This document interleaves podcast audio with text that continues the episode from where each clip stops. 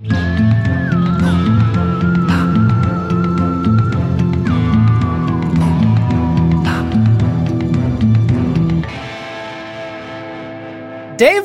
Robert. Na? Na? Wie geht's? Ich habe äh, ganz viele Nachrichten bekommen von Leuten, die mir wirklich nur einen einzigen Satz geschrieben haben. Und zwar, ich vermisse den Podcast. Punkt. Wirklich? Ausrufezeichen, ja.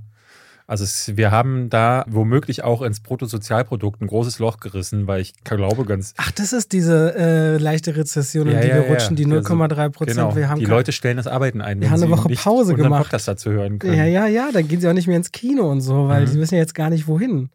Ja. Oh, das tut uns leid, liebe Ja. Hörerinnen und Hörer. Da müssen wir, äh, wir legen jetzt nach. Ich war die Tage erkältet. Bei mir ist immer so, ich klinge am Ende, wenn ich eigentlich schon wieder gesund bin, immer noch am verschnupftesten. Das heißt, ähm, mir geht's gut. Aber danke für die Sorgen, die sich jetzt schon die ersten gemacht haben und äh, äh, mir online Tempotaschentücher und Co. zukommen lassen wollten. Ist sehr nett, ne? kann ich schon mal vorneweg sagen. David, wir haben heute eine Menge Filme, über die wir reden, Serien ein bisschen, die Dokumentation. Ach, wir werden irgendwas, wir haben was. Wir haben ne? mehr. Wir haben wir haben was. zu viel gesehen. Wir haben einiges gesehen. David hat ja auch äh, Giraffen gefüttert, als er weg war, wie versprochen. Aber nicht gestreichelt, äh, soweit ich weiß. Nein, nicht gestreichelt. Ähm, und ich habe, äh, weißt ja wieder, ich bin dran mit Trivia. Und du weißt ja, wie ich es hasse. Aber dann, dann recherchiere ich richtig viel und jetzt habe ich einfach super viele Trivias du hast rausgesucht. mehrere gleich wieder. Ach, ich glaube so zehn. zehn interessante Dinge, die aber ich nicht hast wusste. aber das ist doch, also dann Nee, nee, nee, ist nicht nur Quatsch. eins nee, und nee, die nee, anderen nee. Ich saß so da und dachte so, oh, diese Arnold-Doku-Reihe, die hat mir irgendwie gut gefallen. Ja. Was kann ich denn über Arnold Schwarzenegger noch rausfinden, was ich nicht in diesen drei Stunden gelernt habe? Und dann fiel mir halt Dinge ein. Und dann war ich so fertig und dachte, das gut, erzähl ich David. Dann stolper ich aber über noch zwei Dinge von Spider-Man Across the Spider-Verse, wo ich so denke, oh, das will ich David aber auch erzählen. Und so habe ich jetzt einfach viele verschiedene Dinge. Okay, dann leg los. Okay, also unter anderem reden wir heute über die Doku-Reihe Arnold. Die könnt ihr euch hier auf Netflix anschauen und da erfährt man wirklich so viel über sein Leben, in erster Linie von ihm selbst. Wie wir die Doku-Reihe finden, werden wir nur drüber reden. Aber wusstest du, ein paar Sachen wirst du vielleicht wissen oder nicht, die wir aber nicht aus dieser Reihe erfahren, dass Arnold Schwarzenegger eigentlich John McClane sein sollte in Stirb langsam? Naja, was So, jetzt kommt wieder das, wo David fünf Minuten seinen Senf dazu gibt. naja, so ganz richtig ist es nicht. Eigentlich sollte. Sylvester Stallone und Richard Gere auch. Nee, nee, nee, nee. Doch? Ähm, ursprünglich sollte Frank Sinatra, sollte, glaube ich, die, die Rolle übernehmen. Weil das so ein Semi-Remake zu einem Frank Sinatra-Film, glaube ich, werden sollte. Und soweit ich weiß, war die ursprüngliche Besetzung für Stück langsam war Frank Sinatra. Ja, da waren einige dabei, die gefragt worden sind. Aber du weißt ja, wenn es dann Sinatra nicht geworden ist, dann fragen sie jemand anderen. Und Ja. es wäre noch vor äh, Bruce Willis, wäre es Arnold Schwarzenegger gewesen, der dann gesagt hat, genauso wie Sylvester Stallone, die Rolle von John McClane ist ein Waschlappen. Ja? Und da haben sie keinen Bock drauf. So, es passt einfach nicht zu ihnen. Und irgendwie hat er dann Commando gemacht. Ähm, hatte, also irgendwie hatte das miteinander zu tun. Aber ja, das. Wusstest du, dass es eine eigene Programmiersprache gibt, die Arnold C heißt und ausschließlich basiert auf One-Linern aus seinen Sätzen? Nee. So. Ich habe mir äh, vor ein paar Tagen erst dieses Video wieder angeguckt. Kennst du das noch? Es gab so YouTube-Videos, so ha- 160 Best Quotes of äh, Arnold Schwarzenegger, wo er dann, wo sie alle Sachen aus all seinen Filmen hintereinander geschnitten haben. Und es ist einfach wahnsinnig krass. Also er sagt das in der Doku auch, kommen wir später nochmal drauf zu sprechen bestimmt, dass er den Autoren richtig auch gesagt hat, schreibt mir geile One-Liner rein. Und äh, in diesem Video kannst du dann, ich glaube, das geht zwölf Minuten oder so, ein fetter Spruch nach dem anderen. Und ich finde, keiner in dieser 80er-Ära hatte geilere Sprüche. Ey, ich finde sowieso, wenn man die Doku sieht, der hat immer Visionen. Der hat Ja. immer eine Vision und äh, es ist sehr skurril, aber wir reden ja noch drüber. Äh, wusstest du, du weißt ja, dass er wahnsinnig viel trainiert hat, äh, dass er 1963, weil er so viel trainiert hat, dass er auch sonntags trainieren wollte, aber sein Fitnessstudio, die Liebenauer Kraftkammer, äh, das ist ja eingebrochen, um auch sonntags dort zu trainieren. In Österreich noch? In Graz? Österreich noch anscheinend, ja. Ja. Äh, wollte ich dir auch erzählen. Aber Also wäre natürlich auch geil, wenn es in L.A. eine, eine Liebenauer nein, Kraftkammer nein, nein. gäbe. Bei Militär, wo er ja auch unter anderem geflüchtet ist, einmal, Mhm. um äh, teilzunehmen an einem Wettbewerb, äh, hat er alle drei Monate eine neue Uniform bekommen, weil er immer mehr Muskeln hatte und dann hat die alte nicht mehr gepasst. Ah. Dann habe ich noch. Also er ist ja Gouverneur, ne? Das dritte Ja. Leben ist erst Gouverneur. Und es gab bei einem Gesetz, er wollte ein Veto einlegen gegen die äh, Staatsversammlung und er hat quasi einen Brief geschrieben. Jede Zeile hat er einen Anfangsbuchstaben und die Anfangsbuchstaben zusammen waren dann Fuck you. Das finde ich witzig. Er hat sein Kostüm als Mr. Freeze von dem legendären Batman und Robin, ich glaube, einer der meistgehasstesten DC-Filme überhaupt. Der ist doch so legendär schlecht, wird immer wieder behauptet, oder? Ich habe den gar nicht, in Erinnerung, weiß ich nicht mehr. Doch, das ist doch die Zeit von George Clooney, ne? Genau, ja, ja. ja? Ich hatte den damals auf DVD, weil ich mir die, das Boxenset geholt habe, wo die ersten vier Batmans drin waren. Und Du hast leider kein Boxenset bekommen, in dem nur Batman 1, 2 oder ich meine, Batman Forever geht auch noch, aber den vierten musstest du mitnehmen.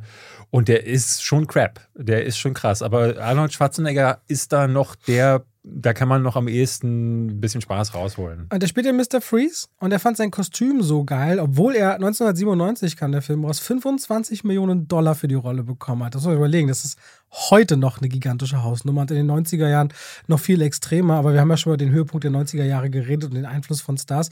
Er fand sein Kostüm so toll, dass er es unbedingt haben wollte und bis heute muss er jährlich ein Dollar Mietgebühr zahlen für sein Mr. Freeze Kostüm. Das besitzt er bis heute.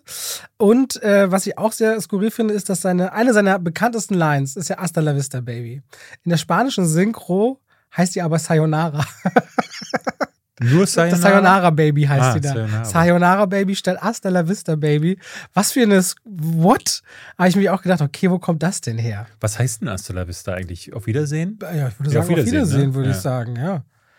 Würde ich sagen, ist Hasta la Vista. Und jetzt kommen wir noch rüber zu zwei Sachen, die mir zu Spider-Man eingefallen sind. Wusstest du? Okay, jetzt geht's weiter. Dass Arnold Schwarzenegger ursprünglich in, also wusstest du, dass James Cameron mal einen Spider-Man machen wollte? Nein. In den 90ern war das sein großes Projekt, ganz lange. Der hatte, glaube ich, sogar die Rechte an Spider-Man eine ganze Zeit. Und es gibt er alleine? Er und, ich glaube, Mario Wascher oder so heißt er. Das ist der, der äh, über Karolko die äh, Terminator 2 finanziert hatte. Und die hatten, glaube ich, sich eine Option auf Spider-Man gesichert. Und es gibt ein Skript, das könnt ihr online nachgucken. Das hat James Cameron schon fertig geschrieben. Und darin gibt es unter anderem Dr. Octopus auch als Bösewicht. Und der sollte von Arnold Schwarzenegger gespielt werden. Hätte ich gesehen. Hätte ich mir angeguckt. Ja. Äh, wusstest du eigentlich, okay, du wusstest das, ne? Ich muss sagen, der Doku war für mich ganz neu, dass Arnold Schwarzenegger einen Golden Globe hat. Ich weiß noch, ich habe mich in der Doku umgedreht zu Kali und sagte, what?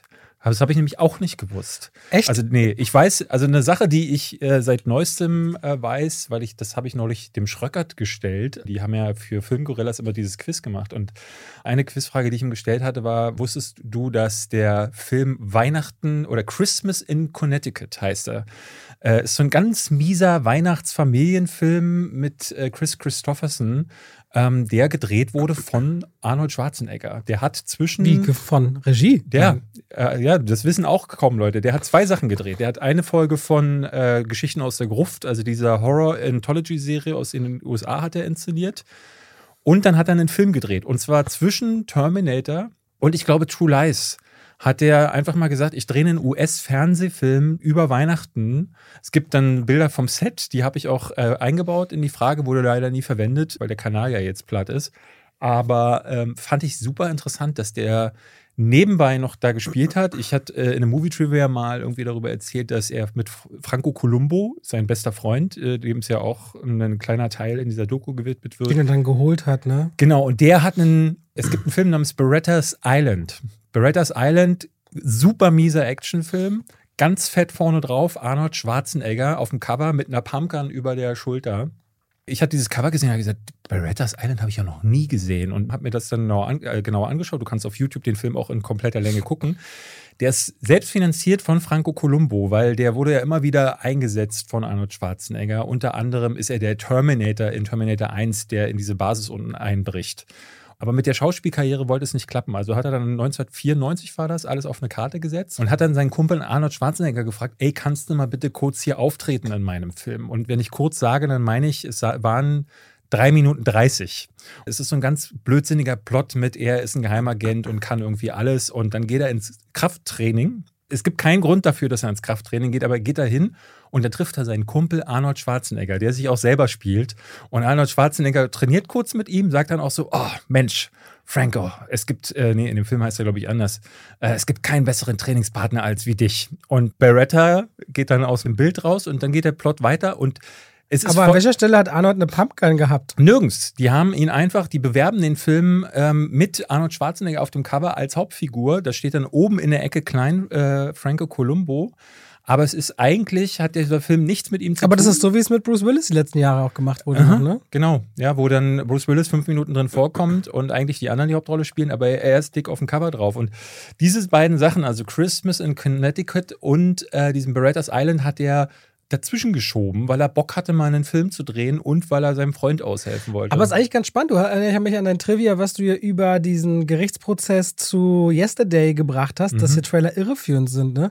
Ich meine, für Filmplakate Kam- dieser ja, ja. Art ist das ja eigentlich genau das gleiche Thema. Ne? er ist super dreist. Äh, Ich, ich, ich schicke dir mal, wenn wir zu Hause sind, den Ausschnitt aus dem Movie Trivia, weil da siehst du das Plakat dann genau. So, ich habe trotzdem noch zwei Trivias und ich werde heute nicht mehr über Spider-Man Across the Spider-Verse reden, nur, dass ich ihn genauso liebte wie du und eine sehr lange Kritik auf meinem Kanal habe. Die könnt ihr gerne euch das anschauen, wenn ihr möchtet.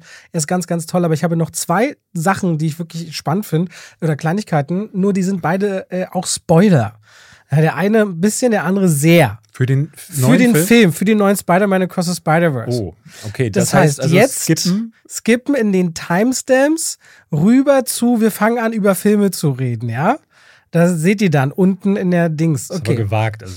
Ich mache das jetzt, okay? Okay. Das eine ist, das ist noch ganz äh, klein, es gibt einen Typen namens Preston. Hast du das mitbekommen? Nein. Es ist ein 14-Jähriger, der hat von dem neuen Spider-Man-Film, als der Trailer rauskam, eine komplette Lego-Variante des Trailers aufgebaut.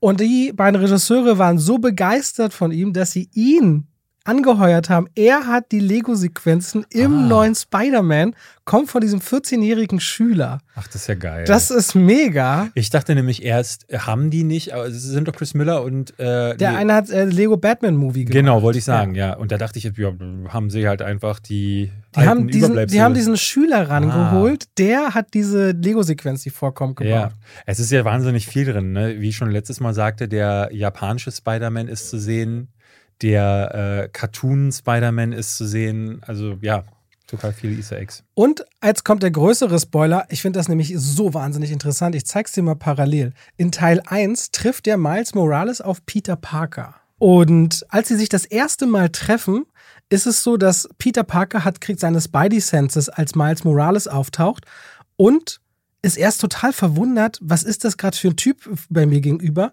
Weil zuerst tauchen bei Miles Morales die Farben des Prowlers auf, ehe die sich switchen zu Spider-Man. Und Peter Parker versteht, du bist einer wie ich, du gehörst zu mir. Aber im ersten Teil weiß Peter Parker schon, dass Miles Morales irgendwo der Prowler ist. Das an dem Ach, krass. Farbdesign, wie das zurückgeht. Das ist ja krass. Ich habe da total Gänsehaut, wenn ich das, du siehst es gerade nochmal, wie sich die Ja. Farben switchen from Prowler zu Spider-Man. Als sie den ersten Teil gemacht haben, wussten die schon, wo der zweite am Ende ungefähr, wo das, was da passieren Ja, wird. Und Peter Parker weiß schon, dass Miles Morales als Prowler existiert im ersten Teil. Fand ich mega gut, das zu sehen. cool, krass. Das, Ja. ich kann mir gar nicht vorstellen, dass sie das bedacht haben. Aber ich, Aber ich meine, genau diese Farbkonstellation von dem zu nehmen, also finde ich total gut. Finde ich total gut. Vielleicht bezieht sich auf einen Comic, ich weiß es Kann nicht. auch bin sein. nicht gut genug darin. Auf jeden Fall finde ich es total äh, spannend, äh, was das da, dass das dann rückwirkend ein. Also ich kriege bei sowas Gänsehaut, weil ich dann so merke, oh wow, es reicht so weit zurück. Aber es zeigt, was das für ein fantastischer Film ist. Der Und ist im März geht es dann weiter mit Beyond the Spider-Verse. Ja. Gar nicht mehr so lange. Und damit herzlich willkommen Zu zwei wie Pech und Schwafel. Wir sind so am Abnörden immer über so über Trivia-Scheiß. Äh, zu Hause, du, du, du sei froh, dass du nicht meine Frau bist. Also Hasst die das, oder natürlich. Äh, ich hatte ihr jetzt auch, nachdem wir die Arnold Schwarzenegger-Doku geguckt haben, habe ich sie bombardiert mit Fakten, weil ich natürlich tief drin bin. Wollen wir als erstes über das dann reden, nachdem äh, können wir gerne tolle machen, Werbung ja, ja. haben? Ich war letztes Wochenende war ich auf einer Filmbörse hier in Berlin. Es gibt Sowas, wo man so Blu-rays, DVDs tauscht. Mhm, ja, naja, das ist äh, eigentlich mehr so für Blu-rays und DVDs gewesen. Früher war es eigentlich hauptsächlich. Habe ich was anderes gesagt? Äh, nee, ich wollte jetzt eigentlich Ach so. das weiterführen. Früher war es eigentlich so mehr so Blu-ray und DVDs, beziehungsweise eher Horror, also ab 18er Zeug, was du eigentlich nicht im Laden kaufen kannst, also die indizierten Sachen Und die importierten Sachen. ähm, und Pornos. Früher war es, es, es gibt jetzt auch immer noch eine 18er-Abteilung auf dieser, auf dieser Filmbörse, wo immer noch Sexfilmchen verkauft werden, was natürlich keinen Sinn mehr macht, weil dafür brauchst du nur eine Adresse in den Browser eingeben. Aber was sie da auch haben, sind so. YouTube.com slash behind. sind so Bücher. Und da habe ich mir mal unter anderem, jetzt nicht dieses Mal, äh, sondern beim letzten Mal, wo ich da war, habe ich mir so ein fettes Arnold Schwarzenegger Buch gekauft wo auch seine Karriere ähm, einmal aufgeführt wurde ähm, mit Bildern und hast du nicht gesehen. Bilder, ich brauche immer Bilder, weil Text und ich hm, zu mhm. viel. Gerade gibt es ja wahnsinnig viel Content auf Netflix von ihm. Es gibt ja noch die Serie und dann ist er ja Fuba. auch noch Chief Action Officer geworden. Hast du das mitbekommen? Nein. Nee, hast du nicht mitbekommen? Netflix hat ihn ausgerufen und das auch mit einer Pressemitteilung, aber es gibt auch einen Trailer. Da fährt er mit einem Panzer vor dem Gebäude von Netflix über den, den Wagen von einer Mitarbeiterin drüber und sagt so, ah, I'll be back. Er hat ja gefühlt, es ist ein bisschen, also auch in der Doku kam er mir so ein bisschen vor wie Otto. Otto, der in den 70ern ähm, seinen Humor-Zenit hatte und seitdem immer wieder dieselben Gags und äh, Witzchen und hast du nicht gesehen bringt. Und äh, bei Arnold ist es auch so, das hast du sehr schön gemerkt, auch im dritten Teil der Doku. Ähm, es ist ja aufgeteilt in äh, erstmal den sportlichen Teil, dann im äh, zweiten Teil geht es um seine Filmkarriere und im dritten dann um äh, seine Zeit als Gouverneur. Und bei allen Reden, die er als Gouverneur hatte, hat er immer so, I'll be back. Äh, es ging immer um irgendwelche Terminator-Quotes. Also äh, egal was, er hat sich immer auf seine Filmkarriere bezogen und das erinnerte mich schon so ein bisschen an, an Otto. Nichtsdestotrotz, Netflix hat jetzt gesagt, dass er als Chief Action Officer alle Netflix-Produktionen, die mit Action äh, zu tun haben, wohl überwacht. Und ich wollte dich jetzt mal fragen, was du glaubst, wie jetzt der Arbeitsalltag von Arnold Schwarzenegger aussieht als Chief Action Officer, was natürlich überhaupt kein PR-Move ist und der, weil das ist ein wirklicher Job, den der ist das da aus. Ironie? Nee, meinst du ernst? Also, was soll denn daran ernst sein? Also die Ankündigung war ernst. Beziehungsweise, ich kann mir gar nicht vorstellen, dass sie. Ja, die werden so einen Deal haben wie Arnold Approved. Das ist so, klingt so ein bisschen wie, kennst du noch früher diese 090er-Clips, die nachts im Fernsehen liefen? Dann kam Theresa Orlowski äh, geprüft. das nee. nee. Das war das so, so eine Art TÜV-Stempel der Erotik gewesen. Früher nee. gefühlt auf DSF und so. Gibt's noch DSF? Ich weiß es nicht. Ja, ähm, Sport 1. Clips oder so hieß das, Ja, ne? das, ich, ja, ich glaube, die gibt's immer noch. Ja? Ich glaube, die gibt's immer noch. Und ich habe mal einen Produzenten getroffen der das macht. Hat er mir gesagt, das ist auch schon 15 Was mich Jahre interessieren her. würde, gibt es noch diese, ähm, weil ab einer bestimmten Uhrzeit kam ja diese Telefonsex-Werbung. Ja, ja, die gibt's noch. Ganz selten. Also einmal im Jahr gucke ich um die Uhrzeit auf solchen Sendern, weil ich bin wirklich inzwischen so ein Polit-Talk-Gucker. Ja. Und wenn gucke ich abends oder wenn, dann gehe ich dann auf YouTube. Aber es gibt's noch. Ja, und ich finde auch immer, ich bin immer noch erschrocken jedes Jahr, wie die Preise noch hoch sind dafür. Für alles gibt es Flatrates, aber das kostet, glaube ich, immer noch so ab teilweise 19 pro Minute bis 1,99. Da frage ich mich immer, gibt es da wirklich so qualitative Unterschiede? Ich habe doch noch nie in meinem Leben bei sowas angerufen, auch nicht so als, weiß ich nicht, Mutprobe unter Jungs mit 16 oder was auch ich immer. Ich habe das ja mal gemacht. Ich glaube, ich habe das irgendwo mal erzählt, aber. Ähm ich habe David gerade Augenrollen sehen. Das habe ich noch nie gesehen. Das heißt, es muss eine minimale Scham in dieser Erinnerung es stecken. Es ist eine minimale Scham. In der, ja, ja, ja. Weil ich habe meine Stimme verstellt und wollte so tun, als wäre ich erwachsen. Hallo, äh, äh, und die Frau hat natürlich sofort gemerkt, dass ich ein Kind bin. Und ähm, das war. Äh, hat sie dann aber aufgelegt oder trotzdem das Geld Nee, wir genommen? haben gequatscht tatsächlich so ein bisschen. Das war lustig. Sie hat dann äh, gefragt, was ich so mache. Und äh, ich war aber hoch errötet, weil ich dachte so, oh nein, scheiße, mein Plan hat nicht funktioniert. Und ich habe mich natürlich ertappt gefühlt, weil ich ne, wegen einer sexuellen äh, Handlung oder zumindest äh, mit wegen so einem Hintergedanken da angerufen habe. Und das kam mir vor, wie von Mutti erwischt worden zu sein, wenn du durch so ein Sexheftchen blätterst. Was mir noch nie passiert ist, hingegen.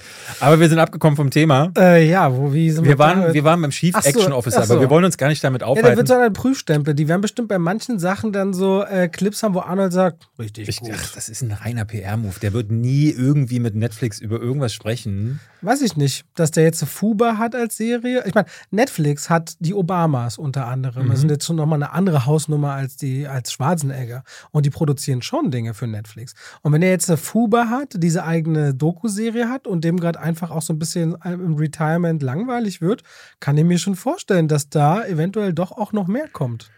Ja, in Fuba hast du auch nicht reingeguckt, Nö. ne? Nee, sieht scheiße aus. Nur es war einfach so schlecht bewertet auch, dass ich dachte, nee, aber Trailer auf die Doku-Reihe habe ich mich halt voll ja. gefreut.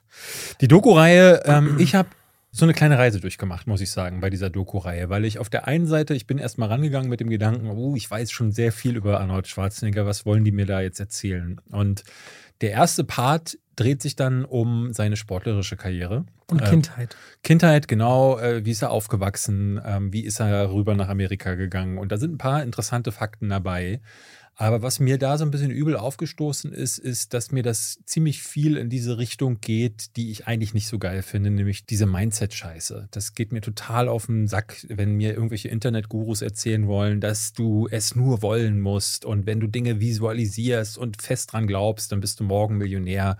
Bitte schickt mir jetzt eure Kontonummer. Und er macht das da auch ganz viel und da habe ich gemerkt, so, oh, äh, das, ist, das geht mir ein bisschen zu häufig in diese Richtung, dass er dann auch sagte, ich wollte diesen Berg erklettern und dann bin ich diesen Berg erklettert. Und es gibt dann so ein paar Anhaltspunkte, das finde ich ganz, ganz schön, aber wiederum, dass die Doku dann doch auch eintaucht in seine Familiengeschichte. Das ist zwar nicht so viel mehr als Küchenpsychologie, die da passiert, weil er zum Beispiel sagt, ganz am Anfang, sein Vater hätte beide Brüder, also er hat auch einen Bruder, der leider relativ früh verstorben ist, äh, sehr kompetitiv aufgezogen. Und deswegen ist er halt auch kompetitiv als erwachsener äh, Mann geworden. Fertig, damit ist alles erklärt und äh, dann geht es halt so weiter. Und das fand ich so ein bisschen schade. Darf ich einhaken ja. an der Stelle mal? An, weil es sind schon zwei relativ wichtige Sachen. Also das eine ist, ich fange mit dem Kompetitiv an. Ich glaube, wenn ich ihn so betrachte über diese ganze Doku hinweg und dieses Mindset, was mhm. er dir da erzählt, dass das auch schon seine, vielleicht sogar wirklich seine eigene Begründung ist, warum er so ist. Das ist ja der Unterschied hier. Hier gucken nicht andere drauf und reden über Arnold, sondern Arnold redet über Arnold. Genau, und das war so mein Problem, was ich damit hatte, weil ich dachte, oh, ist die vielleicht auch von Arnold Schwarzenegger selbst produziert, weil dann wird es hier, hier eine reine Selbstbeweihräucherung. Und ähm, zum Glück kriegt die dann einen Spin in der zweiten und in der dritten, vor allen Dingen in der dritten Folge, wo dann auch Misserfolge angesprochen werden und wo dann auch äh, gezeigt wird, Ne, also da merkst du dann auch zum Beispiel, wenn Familienmitglieder sterben, dass, äh, wo, obwohl er die ganze Zeit immer sagt, so, ach, ist mir egal, Familie und ähm, ich hatte zu meinem Bruder nie ein gutes Verhältnis, merkst du ihm dann an, ihm bricht die Stimme dann leicht. Und er sammelt sich zwar sofort, äh, ne, es gibt andere, die dann in so einer Doku auch weinen würden, aber Arnold Schwarzenegger ist kein Mann, der weint. Der sagt es ja auch schon in Pumping Iron damals, dass er den Anruf bekommen hat, dass sein Vater gestorben ist. Und damals hat er aber gesagt, ja, aber ich muss hier zu diesem Wettbewerb und ist ja gar nicht zur Beerdigung. Das ja, fand ja, ich damals ja. bei Pumping Iron schon sehr merkwürdig. Ich will kurz zu dieser Mindset-Sache, weil ich finde das sehr interessant, weil ich finde, es unterscheidet sich schon ein bisschen von diesen Internet-Gurus, die eben sagen, ja, du musst nur, du musst nur. Ich finde, bei ihm ist es so, dass er sehr hohe Maßstäbe an sich selbst setzt und auch nachweislich, ich meine, diesen Körper zu erarbeiten, da gehst du wirklich auch an deine absolute Grenze. Das aufzubauen, ist ja nichts von wegen, ich sitze dann rum und mache Internet Guru und fahre mit einem Lamborghini. Das ist ja wirklich Arbeit. Also ich nehme diesem Mann jede Sekunde ab dass der immer geackert hat und sich immer überlegt hat. Was ich bei dieser Doku oft merke, ich glaube, die Leichen, die der im Keller hat, ja. die werden geflissentlich übergangen. Die Fehler, die öffentlich wohnen, ja. wären sogar fast schon die Reumütigkeit die, er schafft es alles noch so sehr mit Herz rüberzubringen, dass ich ihm ja. glaube, dass es leid tut. Aber er nutzt das auch zur Legendenbildung. Ja, ja, ich fand das alles super interessant. Und ich persönlich, und ich hätte auch eher gedacht, du mit deiner Arbeitsethik, die nochmal anders ist als meine, kannst eigentlich noch besser so diese Motivation und so hätte ich fast gedacht sehen. Ich finde einiges davon inspirierend, aber auch einiges krankhaft. Ja. ja ähm, es gab einen Punkt, und da habe ich die Tage auch da gesessen und gemerkt, dass äh, das ein Punkt ist, da muss ich mir nochmal Gedanken drüber machen, weil er meint immer wieder auch, where's the fun? Er wiederholt dann gerade gegen Ende immer wieder äh, und das auch manchmal an den falschen Stellen. Also ganz häufig sagt er, naja, und dann wollte ich halt, äh, ne, ich war dann traurig, aber hey, ne, äh, es macht keinen Sinn, traurig zu sein. Lass uns nach vorne gucken und Spaß haben. Und da dachte ich oft dabei so, ihm merkt man gerade an, dass er in seinem Leben wenig Zeit darauf verschwendet hat, traurig zu sein, weil auch das muss man als Mensch. Aber dieses Spaß haben bei etwas, das ist eine Sache, da bin ich voll bei ihm. Und das äh, ist eine Sache, bei der auch ich aufpassen muss, dass der Spaß nicht aus meinem Leben weicht. Ähm, es ist aber eher so, dass ich das Gefühl bei ihm hatte, dass er, ähm, ne, der hat so große Ansprüche gehabt. Klar, so sein Vater hat ihn die ganze Zeit versucht, klein auch zu halten. Er war ja auch der Schmächtigere, beziehungsweise der, sagt selber, sein Bruder war intelligenter, er war der Gemochtere in der Familie und dementsprechend hat er immer um seinen Platz kämpfen müssen. Und dann ist der halt zu einem Mann geworden, der immer hungrig war. Und was ich zum Beispiel auch selber schon erlebt habe und auch bei anderen oft äh, häufig sehe, ist dieses Stay Hungry, was er immer wieder auch proklamiert. Das führt aber auch dazu, und das sagt er selbst, dass man nie satt wird. Er hat das für sich und das ist ein, entweder belügt er sich da selbst oder uns, oder es funktioniert tatsächlich so für ihn, den Weg gefunden, wie er es schafft, hungrig zu bleiben und einfach nach vorne zu blicken. Aber ich glaube, du kannst auch endlos auf der Jagd sein in deinem Leben, ohne jemals satt zu werden. Und dadurch hast du immer dieses Gefühl, hungrig zu sein. Und Hunger ist ja kein Gefühl, was sich gut anfühlt. Naja, aber ich glaube, ah, das ist wirklich sehr, sehr spannend. Ich glaube, wir könnten so lange darüber reden, weil seine ja, ja. Definition von hungrig sein ist ja, wenn er was geschafft hat, zu sagen, hier habe ich jetzt alles erreicht. Ich suche mir das Neue, was ich noch nicht geschafft habe. Er, er schafft sich neuen Hunger. Ja, ich würde da super gerne einen Psychologen raus. Und dass er auch, dass er auch, ich meine, er sagt ja auch in einer Folge, als er Zweiter nur wird bei diesem Wettbewerb, dass er die ganze Nacht geheult ja, hat. Ja, ja. Naja, es gibt diese Momente, wo ich sage, ach, guck mal an. Er sagt ja die ganze Nacht geheult ja, ja. und dann geht's halt weiter. Ich glaube schon, dass der auch so leiden kann, vor allem wenn ich ihn auch mit den Tieren sehe, die Zeit, die er sich dann nimmt, die Scheiße da morgens wegzumachen. Das ist halt der Rhythmus. Ach, ich glaube, dem Mann steckt richtig viel drin. Ja, ja. Er erzählt eine Geschichte, die hat Aber erstmal ganz kurz, ich mochte, mal um es gesagt zu haben, ich mochte sehr diese Doku. Ja, ich auch, ich auch. Ich hatte ja, viel Spaß. Also Kali war vor allen Dingen so, ähm, wir sind sogar einmal ins Gerangel gekommen, weil sie meinte, oh, der Typ ist so sympathisch und ich meinte so, ich glaube, der ist auch ein Arschloch gewesen. Ne? Der ist ein sympathisches Arschloch, so wie wir das neulich auch bei der Boris Becker-Doku gesagt haben. Nee, du hast nur gesagt, das ist ganz toll, ich soll es mal gucken. Du hast es, glaube ich, gar nicht so Ich hatte es kurz erzählt, mhm. ähm, äh, dass ich die mochte, aber ich habe mit ihr darüber gesprochen ah, gehabt. Okay. Da haben wir auch gesagt, so, der ist halt ein sympathisches Arschloch. Und ich finde, dass Arnold Schwarzenegger das deutlich sympathischere ist, aber es wären ja so Punkte klar äh, wenn man Pumping Iron gesehen hat, dann weiß man auch, wie der so seine äh, Kollegen und vor allen Dingen die Gegner behandelt hat. Der war auch manchmal sehr unsportmanlike. Sagt er ja auch in dieser Doku. Sagt er in der Doku auch. Und dementsprechend, ähm, das, das muss man irgendwie im Hinterkopf behalten. Ich finde aber, die Doku schafft es, man nimmt dich mit auf eine Reise und die Reise ist übelst vielfältig und faszinierend, weil das eine Karriere und Leben ist. Das leben manche in zehn Leben nicht. Ne? Das ist krass, was der alles gemacht und erreicht hat. Und äh, obwohl da ganz viele Red Flags bei mir angegangen sind, konnte ich gar nicht anders als unterhalten zu werden. Und man kann sich sehr schön dieses eigene Psychogramm zusammensetzen. Aber es gibt diese eine Szene, wo er sagt, dass es diesen einen Bergsteiger gab. Und dieser Bergsteiger, der, ich glaube, zum ersten Mal auf Mount Everest war, den sie dann gefragt haben, ey, du bist jetzt da oben auf diesem Berggipfel gewesen, an was musstest du denken? Und er sagte, wo ist der nächste Berggipfel? Und das hat für ihn auch immer so gegolten. Und ich dachte so, das, das ist genau das, was ich mit diesem Hungrigsein meinte. Das kann auch sehr, sehr gefährlich werden. Ich erinnerte mich an eine Szene in meinem Leben, die natürlich weitaus weniger wichtig ist, als auf den Mount Everest zu gehen oder den Mr. Universum zu gewinnen. Also für Aber dich ist sie wahrscheinlich als ich, wichtiger. Als ich den Webvideopreis gewonnen habe, merkte ich, dass ich in dem Moment ganz doll unglücklich wurde, weil ich mich darüber nämlich nicht gefreut hatte, sondern ich dachte, oh nu, was mache ich jetzt? Was ist das nächste, was ich erreiche? Und da merkte ich, dass irgendwas kaputt ist, dass ich nach irgendwas auf der Suche bin und ein Loch füllen möchte mit Dingen. Und dieses Loch wird nie füllbar sein, weil ich das immer mit den falschen Dingen füllen möchte und habe das Gefühl bekommen, dass Arnold Schwarzenegger hey, das da hat, noch einen viel größeren Schuss. Das hat aber auch super viel damit zu tun, was für dich, David, Arbeit bedeutet mhm. und was Zufriedenheit bedeutet. Und das eine nicht immer das andere bedingt. Ja. Ich glaube, du kannst ein zufriedener Mensch sein und gleichzeitig aber auch Zufriedenheit darin empfinden, dass es immer weitergeht in deiner Arbeit. Dass es kein Ende gibt. Die meisten Menschen, die am ältesten werden, ich lese parallel so ein Buch über 100-Jährige, habe ich mal erzählt, das lese ich jetzt die Tage mal zu Ende. Da stellt sich immer so ein roter Faden durch. Die hören nie auf. Ja, aber er ist ja kein, guck mal, er ist ja, wenn es nur um Arbeit ginge, äh, ich wir merken schon, wir brauchen einen Psychologie-Podcast oder irgendwas anderes. Äh, wenn es nur um Arbeit ginge, dann hätte er auch Blumenbinder werden können. Ne? Er ist äh, Bodybuilder geworden und das ist jetzt ohnehin schon eine Profession, wo man nicht sagen kann, dass du wenig auffällst, sondern du bist ein Bolzen, gerade für die damalige Zeit, als Bodybuilding noch kein anerkannter Sport war. So, von, davon gehst du gleich zum nächsten. Und er hat dann nicht gesagt, boah, ich hätte Lust, Schauspieler zu werden. Das sagt er auch in der Doku mehrfach, sondern er sagt, ich wollte ein Leading Man sein. Ich will ein Star sein. Und da danach sagt er nicht, oh, jetzt habe ich alles erreicht, jetzt werde ich Blumenbinder und mache mal ganz quiet irgendwas und versuche da alles zu erreichen. Nein, er sucht sich die nächsthöhere, eine politische Bühne. Und erst als er da oben angekommen war, was wäre dann gekommen? Dann hätte er noch auf den Mond fliegen müssen oder äh, schwimmen oder was auch immer. Also, das ist nicht so, dass er Freude am Arbeiten hat. Er hat Freude daran, so groß und wie, also wie so ein Stern so zu strahlen Egal. Ich glaube, ihr merkt schon, man kann viel aus dieser Doku rausholen. Grad, also YouTuber zu sein und dann das nicht verstehen zu können, ist auch irgendwie so ein kleiner Widerspruch. Wer hat denn gesagt, dass ich es nicht verstehen kann? Sondern ich, also es ist eher so, dass es viele Gedanken angeregt hat bei mir, die Doku. Und dass ich dachte, ich hatte mehrfach so gedacht, so, oh, krass, der tut mir auch ein bisschen leid.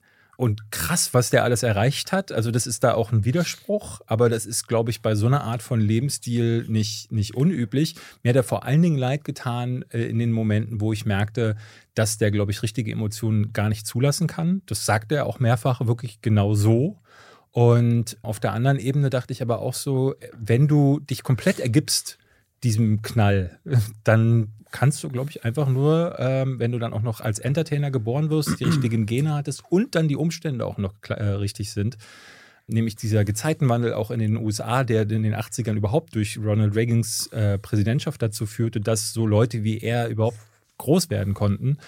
Ja, dann hast du wahrscheinlich so einen One-in-a-Million-Griff, um so eine Karriere zu haben. das fand ich einfach, das fand ich spannend, das fand ich faszinierend, das hat meine Gedanken angeregt. Und gar nicht mal so, dass ich es nicht verstanden hätte, aber ich dachte, wäre interessant zu sehen, wie andere Leute diese Doku gucken. Weil Kali hat sie für sich wieder ganz anders gesehen. Die hat nur diesen super sympathischen Mann gesehen, der Aber sie hat komplett mitgeguckt. Jetzt kommt, ja, die hat es geliebt.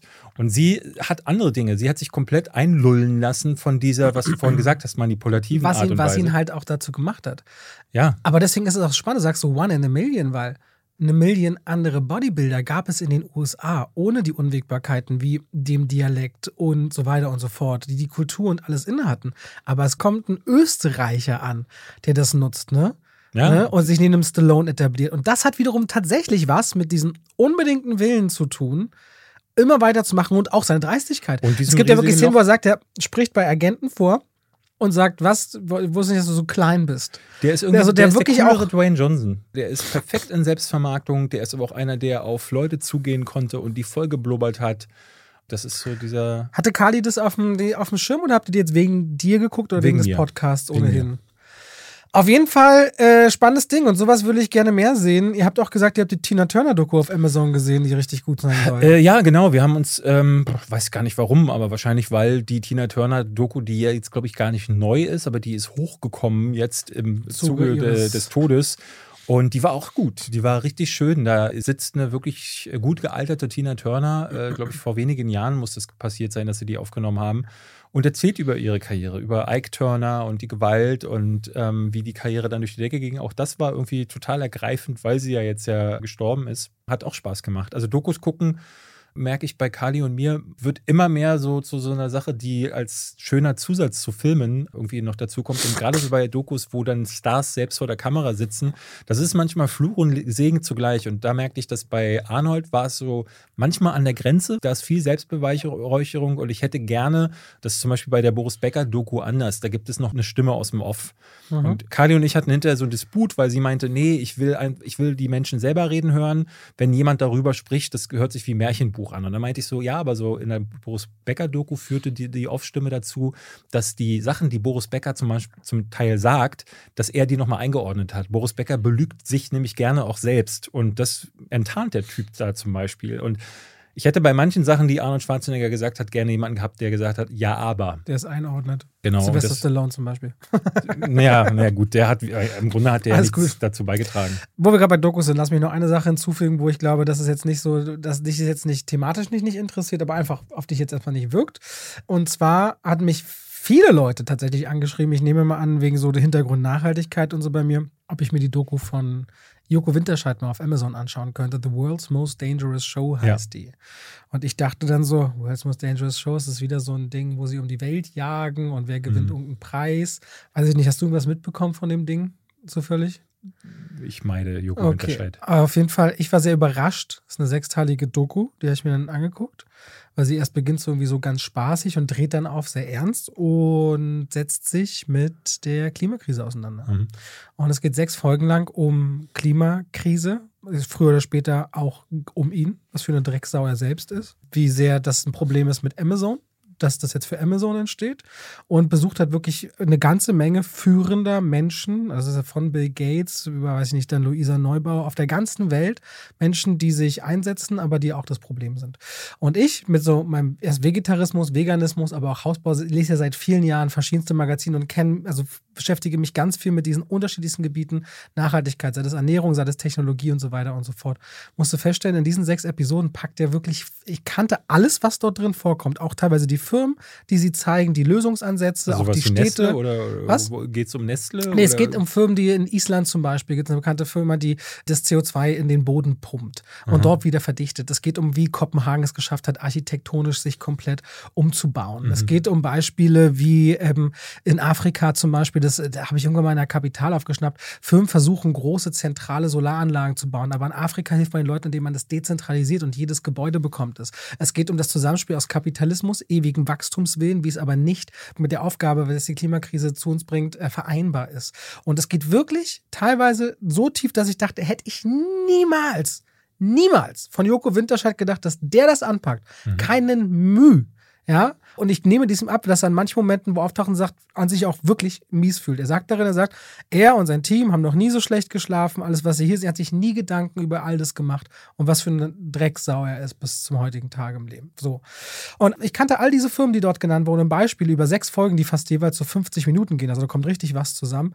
Äh, und für alle, die sich damit gar nicht auseinandersetzen, wird da so viel auch zusammengeworfen an Eindrücken, dass ich nur, weil mir die Sache so wichtig ist, das zumindest einmal erwähnt haben will, hinter The World's Most Dangerous Show befindet sich keine Werbeshow, kein Pro7, wir unterhalten die Leute, sondern tatsächlich eine sechsteilige Dokumentarreihe mit ihm im Fokus, die auch über Moore als CO2-Speicher, wie solche Dinge, wie die Natur auch zurückgeholt werden kann und wir dafür nicht Technik brauchen. Also ganz viele Lösungsansätze, über die ich weiß und die ich auch richtig toll finde, dass er diese Reichweite nutzt.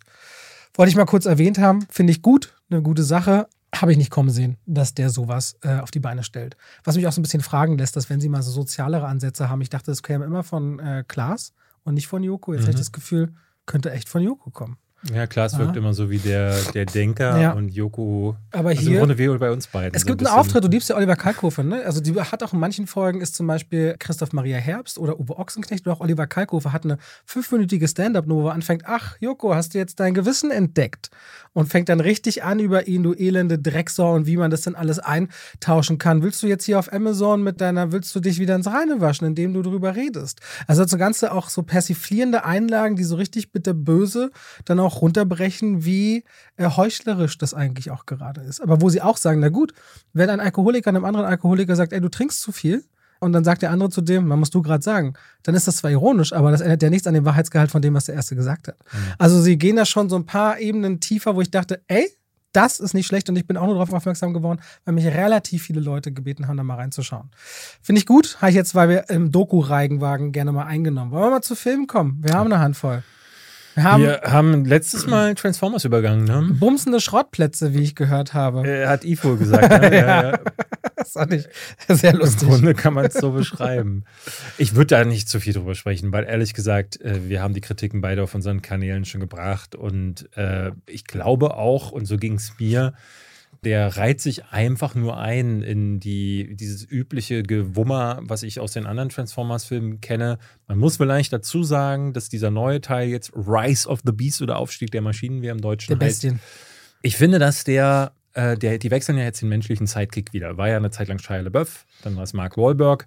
Ich habe in meiner Letterboxd-Kritik versucht, mal die Handlung der ersten, was waren das, sechs Filme, also inklusive Bumblebee, ja, wiederzugeben. Ich schaffe den ersten so zur Hälfte.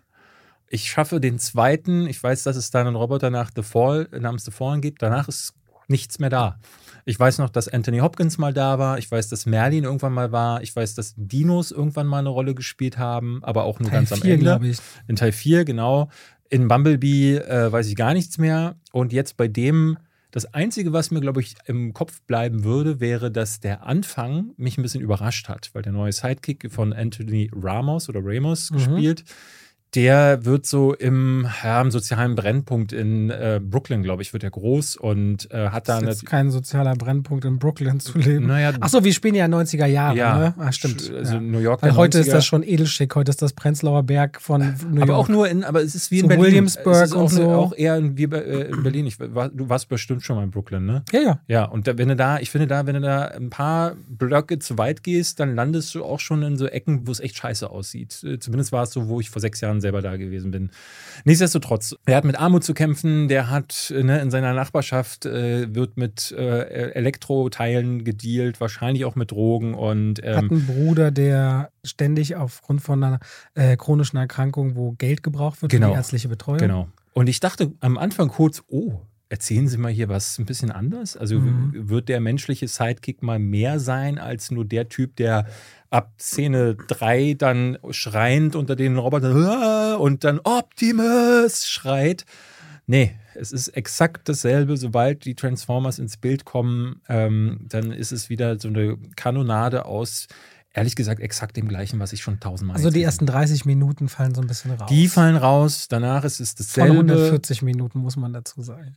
Da sind dann auch so Anleihen von Indiana Jones Schrägstrich Uncharted drin, weil es gibt nämlich hier ein Artefakt und dieses Artefakt, das wird halt gesucht. Das heißt, äh, sie fliegen nach Peru, kommen sofort bei der Tür an zu dem Untergrund. Was ist es, eine Höhle? Da gehen sie rein, da finden sie dann sofort dieses Artefakt und das ist alles so quatschig, weil es halt wieder, ne, warum ist dann dieser ganze Part da drin, äh, habe ich mich gefragt, wenn dann doch daraus gar nichts gemacht wird. Aber du hast das Gefühl, dass es eher darum geht, Zeit zu machen, Strecke zu machen, damit man irgendwie auf zwei Stunden kommt und dann am Ende wird sich geboxt und zwar mit allen Mitteln, die das CGI-Kino hergibt und dann ist halt aus. Und äh, wie ich mir habe sagen lassen, und das ist eine Sache, die ich ehrlich gesagt gar nicht mehr so richtig im Kopf habe, es gab mehrere Leute, die mir geschrieben haben, dass das in einer alternativen Zeitlinie jetzt spielt. Also das ist gar nicht die, das Prequel zu den bisherigen Transformers-Filmen, sondern das ist so leicht alternativ. Und glaubst du, das habe ich gemerkt? Nee. Nee. Irgendjemand meinte dann so, Unicron im Trailer hat sich am Ende von Teil 5 nicht herausgestellt, dass die Erde Unicron ist. Und ich dachte so, was hat sich herausgestellt? Ich weiß gar nichts mehr. Was ich, also zwei Dinge, die mir noch so übel aufgestoßen sind, ist das eine ist, dass diese Sets so menschenleer sind, auf denen diese ganzen Mhm. Schlachten stattfinden, was irgendwie dazu führt, dass es sich so gar nicht nach irgendwas anfühlt. Ich mag das Design der, heißen die Animals einfach nur? Nee, die, Die heißt Maximals. Ma Maximals, die wie Tiere aussehen, da mochte ich das Design. Das Ja. fand ich vielleicht ganz cool. Hätte ich so ein Lego-Ding, könnte ich mir vorstellen. Ja, wäre ich noch zwölf, wäre das ganz cool gewesen. ne? Und was aber gar nicht geht, ist, während sie, aber es gibt auch noch eine, eine Archäologin, die kriegt noch mal minimal so als, als, als Frau, die von ihrer Chefin übergangen wird, auch noch so, ein bisschen Leidenschaft für ihren Beruf hat, ein bisschen Charakterschreibereien. Aber die größte Charakterentwicklung, deswegen bekommen nicht die Menschen, sondern Optimus Prime. Der vom Menschenhasser zum Menschenvertrauten. Aber so. Ja, ohne dass du es völlig, ohne dass du es irgendwie verstehst. Ja. Also das ist total absurd. Ich hatte die Szene in meiner Kritik beschrieben, dass es, äh, es gibt einen Moment, da sagt er so, nee, Menschen kann man nicht trauen. Und drei Minuten, Szenen, ich weiß es ehrlich gesagt gar nicht mehr, später gibt es dann eine erneute Szene, da soll er dann Menschen vertrauen und dann sagt er, ja, guter Plan, machen wir so. Also das ist wirklich was, wenn ihr hartgesottenste Transformers-Fans seid. Ich habe in meiner Kritik einige von die meinten, will ich sehen, go for it. Es waren auch einige jetzt im Kino und die haben mir dann nochmal drunter geschrieben, sie haben genau das bekommen, was sie wollten. Ja, wenn du sieben Filme lang dasselbe willst, bekommst du Das ist, das ist ungefähr Kategorie Fast and Furious. Ist völlig okay. Dann, also macht es. Für mich ist das okay. Aber erwarte nicht von uns, dass wir es anders empfinden. Also, Ja. dass wir es genauso empfinden. Und damit schalten wir raus aus dem Podcast und rein in die Werbung. David, Mhm. Du willst wieder fragen, ob ich mich mit Finanzen auskenne und willst über mich lachen. nee, ich will nicht über dich lachen. Ey, ich habe mit dir schon da gesessen und deine Finanzen gewälzt. Das Ja. hat dein Leben verbessert. Ja, das, das, Man kann nicht sagen, dass mein Tipp an dich nicht dein Leben bereichert das hätte. stimmt. Du bereicherst generell Ja, du hast mich Robert. schon traurig angerufen und gesagt, was soll ich machen? Habe ich gesagt, das ist ganz einfach, mach dir keine Sorgen, wir kriegen das hin. Und dann wurde es hingekriegt. Und zwar dank. Unter anderem wäre ein Tipp, wo ich von vielen Freunden, auch bei mir und auch im Familienkreis weiß, die lieben und nutzen Finanzguru. Und da brauchst du auch einfach nur in den App Store gehen oder in den Google Store. Da siehst du die zigtausenden Bewertungen, die alle auch horrend großartig sind, weil Finanzguru ist eine App, die dröselt dir im Grunde dein ganzes Ausgabenverhalten auf. Das heißt, deine Konten, da kannst du alles Mögliche miteinander verknüpfen, wie auch zum Beispiel dein PayPal. Und dann kannst du dann verschiedene Kategorien anwählen und siehst, aha, so und so viel gibt es zum Beispiel für Miete raus oder für dein Auto oder für Strom und andere Kosten oder für Kleidung oder für Fortbildung oder für, muss man ja sagen, David, der geht auch viel essen. Ne? Würde mich mal interessieren, wie viel gibt der eigentlich jeden Monat für Essen gehen das weiß aus? Ich, ehrlich gesagt ich glaube, der wird sich erschrecken, was dabei eigentlich Ja, ja. zusammenkommt. Der wollte mir nicht letztens erklären, dass er weniger ausgibt als ich. Naja, weil ich gehe ja nie Aber essen. du kaufst dafür gesünder ein. Ja, aber Essen gehen ist immer viel teurer. Würde dir zumindest Finanzguru alles aufdröseln Okay. und daran könnt ihr dann auch zum Beispiel entscheiden, oh, da sollte ich vielleicht sparen oder das machen wir so ein bisschen anders. Und Finanzguru kann euch da auch tatsächlich in der App helfen. Und da gibt es auch eine Pro-Version, denn prinzipiell ist Finanzguru kostenlos. Für 2,99 im Monat gibt es dann sogar noch einen Plus-Zugang, also Finanzguru Plus heißt es dann, mit noch tiefer gehenden Analysen zum Kaufverhalten.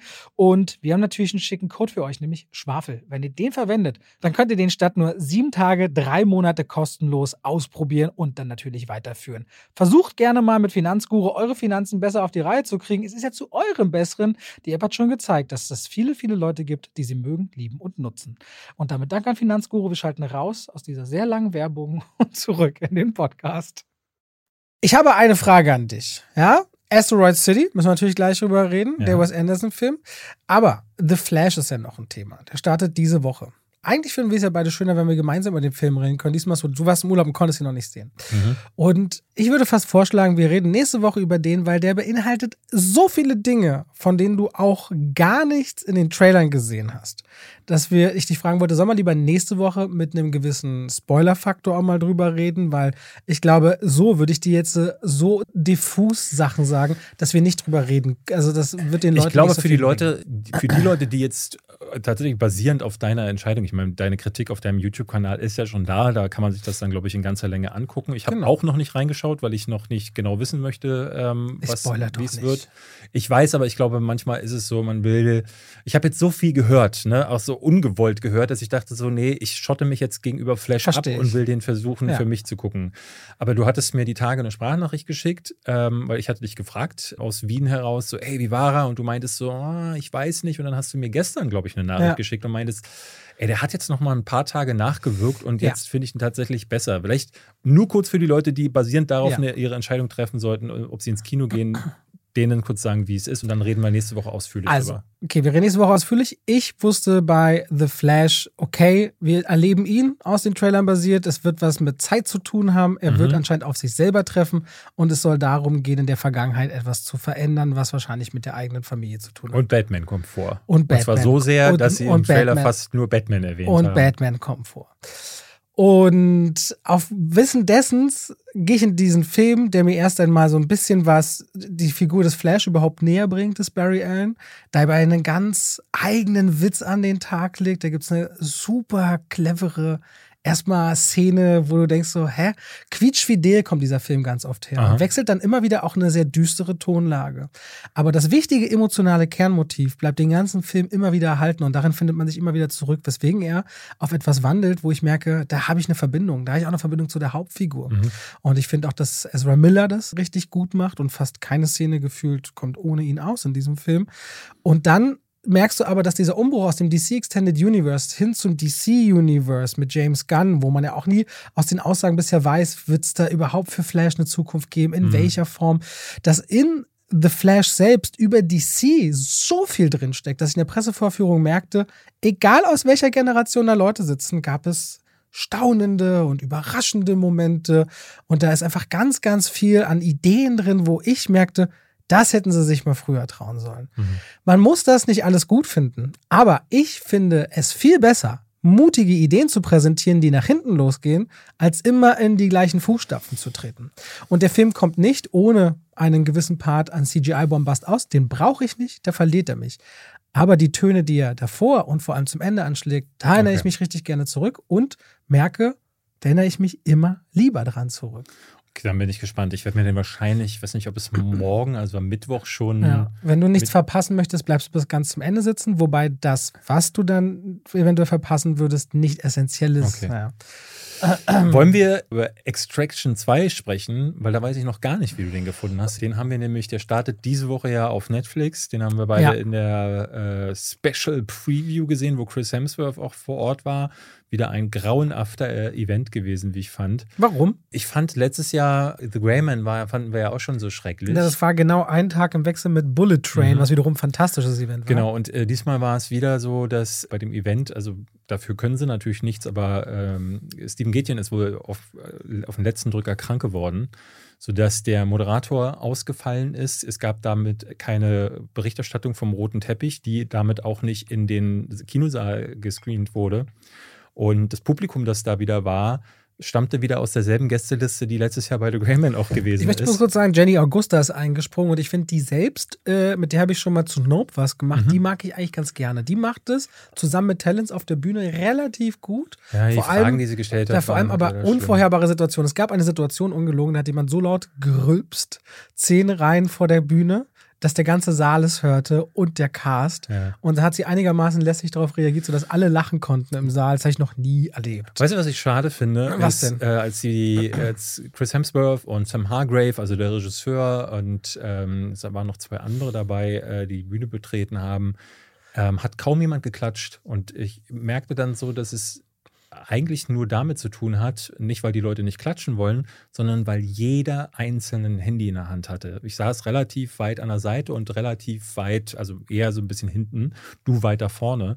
Und ich habe dann mal geguckt, weil ich dachte, boah, so kleiner klatscht, selbst wenn Chris Hemsworth, also keiner ist jetzt ein bisschen übertrieben, aber es gibt ganz anderen, ne, sie hatte dann auch Thunderous, also donnernden Applaus hatte sie angekündigt und es war eher so, ne, und weil jeder ein Handy in der Hand hat, sobald die den Raum betreten. Und das ist wirklich so eine der Seuchen unserer Zeit. Sie haben ja auch viele TikToker und so dabei und das fand ich ganz schlimm. Das war bei Greyman schon so. Wieder, wenn alle von der Bühne waren, noch vor Filmbeginn, haben so 50 Leute oder so den Saal verlassen und die sind nicht zurückgekommen.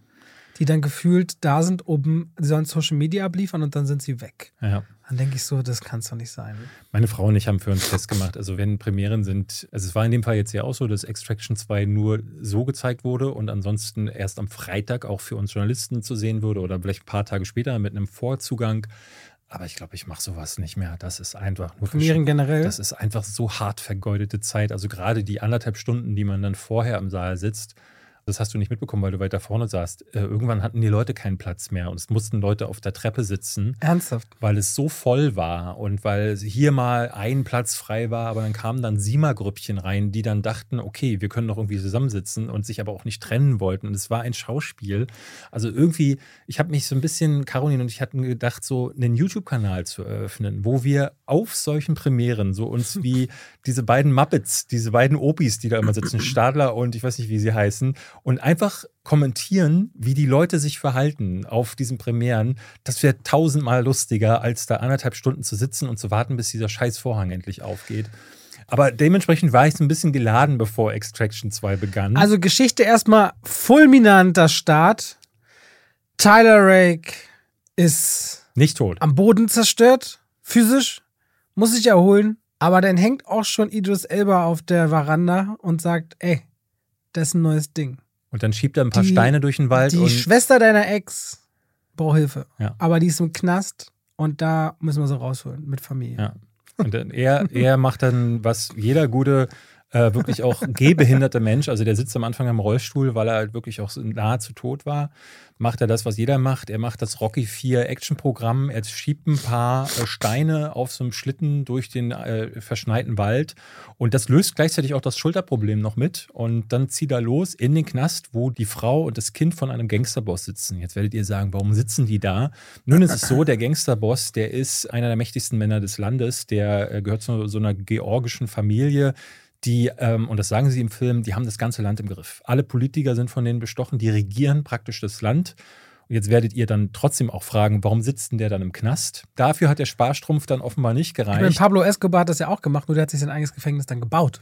das war dann angenehm. Ja, äh, weißt du, was ich so abstrus finde? Sie sagen halt so, ja, er hat sich seine Familie, ne? er spricht dann am Anfang mit so einem Senator, der sein Kumpel ist oder mit dem, den er bestochen hat und er sagt so, ey, ich habe dafür gesorgt, dass deine Familie in den Knast kommt. Wenn der dafür sorgen kann, dass die Familie in den Knast kommt, wieso kann der nicht dafür sorgen, dass er aus dem Knast, also ist ja alles völliger Blödsinn. Jedenfalls bricht er dann da ein und soll diese Familie da rausholen für seine Ex-Frau und dann geht's los. Dann ist Tyler Rake dann, geht's dann los. heißt dann Extraction. Und dann der Name muss ja auch die Bedeutung des Namens. So, ja. und dann wird da zwei Stunden und hört's nicht auf. Und ich muss aber sagen, auf dem Gefängnishof und in einem Gebäude oben, wo ein Sportgerät ist.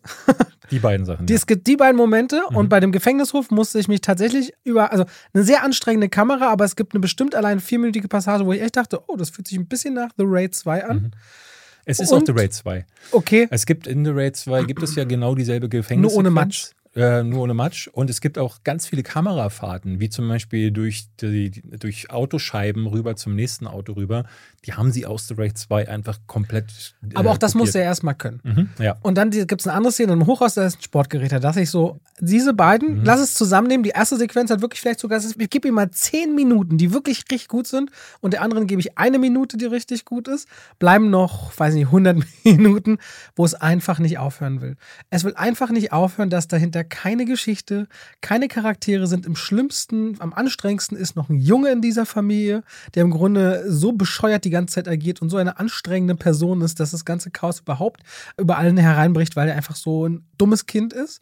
Und ich fragte mich, warum ist denn das Drehbuch so schlecht? Ich wusste, die Russos haben diesen Film produziert. Und dann kam der Abspann. Dann stand da Written by, ich glaube, Joe Russo. Hm. Und ich so, ah, da ist es. War der erste Teil auch schon. Echt, ja. ja, ja. Da fanden ja so viele so toll. Ne? Ja, ich und ich dachte, schon, und ich mochte den nicht. Nee. Dann sagte ich beim zweiten, komm, guck's nochmal hin, vielleicht war es schlechter Tag oder so. Und dann dachte ich eben zur Gefängnisszene, ey, wenn das so bleibt, oh, hier passiert ja richtig was.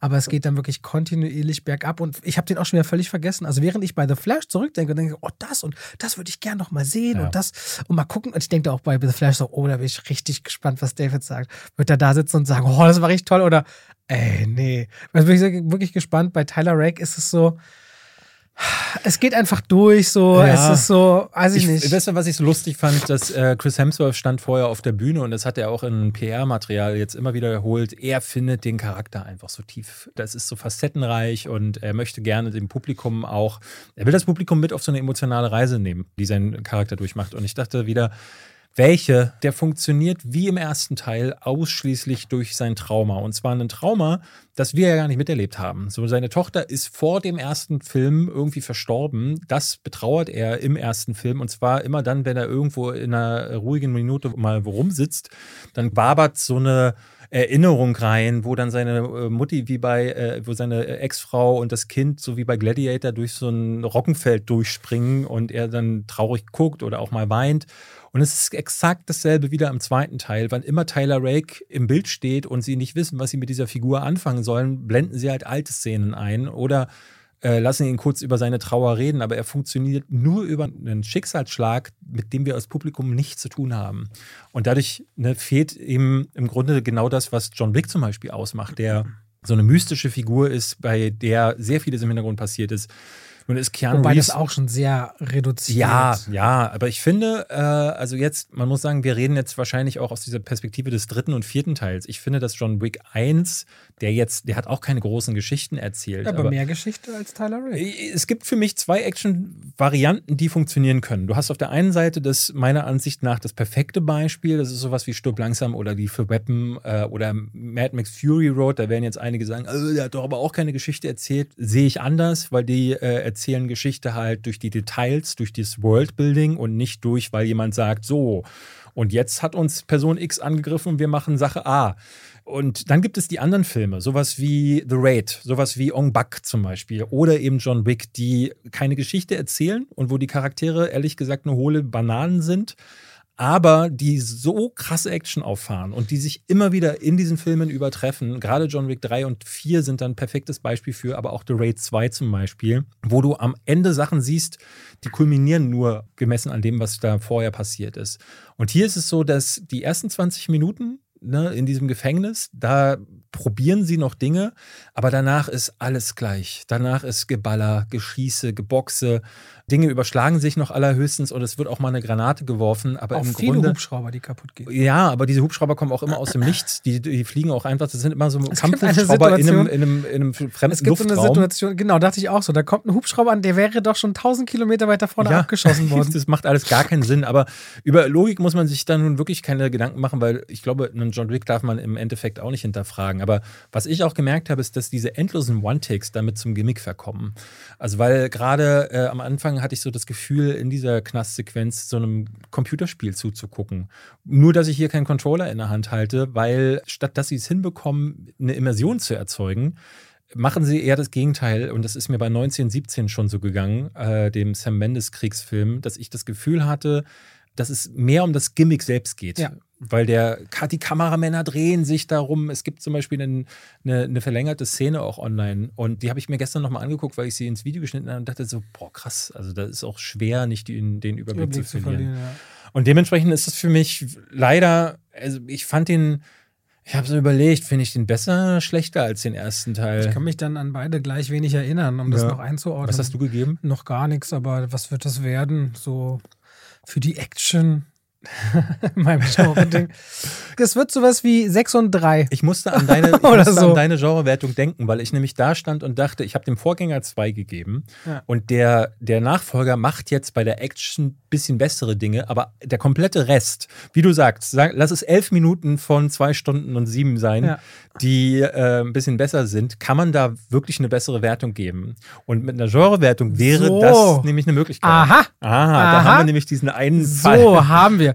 Er hat sich ja auch so ein bisschen traurig geäußert, übrigens, Chris Hemsworth, dass ja äh, Martin Scorsese oder äh, Quentin Tarantino nie mit ihm arbeiten würden, weil er ja bei schlecht. Marvel war. Der ist schlecht. Weil er bei Marvel war, aber dafür hat er vielen Leuten ja Unterhaltung gebracht. Und ich war so, naja, du musst auch zeigen, dass du was kannst, Alter. Deswegen wollen sie vielleicht nicht mit dir drehen. Ja, also ich wurde vorher am roten Teppich, wo ich diesmal rübergejagt wurde, regelrecht, äh, hatte ich ein Interview geben müssen und da wurde ich gefragt, welche Rolle ich von ihm am besten finde und ähm, dann musste ich überlegen. Ich, und mir fiel dieser Ron Howard-Film. Ich glaube, im Herzen des Meeres oder In the Heart of the Sea hieß der, Mhm. wo er so ein Bootskapitän. Den fand ich richtig gut. Ich Ja. bin mir allerdings nicht mehr sicher, ob ich ihn da gut fand. Ich fand auch noch Rush ziemlich gut. Ja, stimmt. Aber, in, Aber wegen Daniel in, in Brühl. Rush ist auch Daniel Brühl das, der, der große Ja. Hingucker. Er macht da seine Rolle auch ganz gut. Aber ich finde, der hat bisher einfach noch nicht bewiesen, dass der in so einem Film mitspielen Absolut. Und was wollte ich? Ich wurde auch auf diesem Teppich. Ich hatte so ein paar Interviews gegeben. Eins war dann John Wick oder Tyler Reagan. Ich so, John Wick? Wer was anderes sagt, hat hier gar keine Ahnung. Ja. So, ich so, bei Kino oder Couch. Also Na gerade gut. so, wenn du im selben Jahr, und der Ja. letzte Teil ist jetzt halt zwei Monate her, wenn du da den direkten Vergleich hast, ey, das funktioniert halt nicht. Hätten wir noch den neuen Wes Anderson. Mhm. Asteroid City heißt er, der Mann äh, der pastelligen Farbtöne und der Symmetrie.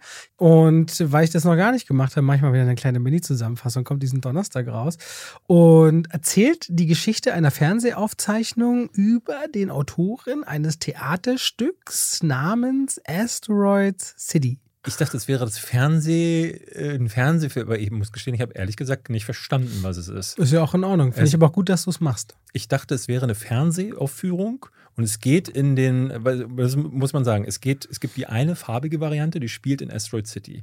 Und irgendwann switcht dieser Film in eine Schwarz-Weiß-Variante und da sitzt dann Edward Norton als Autor, der darüber redet, dass er Asteroid City schreibt. Und ich dachte, what? Was ist denn jetzt los? Nee, das ist doch schon der Opener. Ist die Fernsehaufzeichnung Nee, nee, über nee, den Nee. der es gerade schreibt. Nee, der Opener ist, wie Jason Schwartzman in Asteroid City einfährt. Der Opener ist, wie äh, Brian Nein. Cranston dasteht in Schwarz-Weiß und dann sich so Leute für so ein Theaterstück oder so fertig machen auf der Bühne.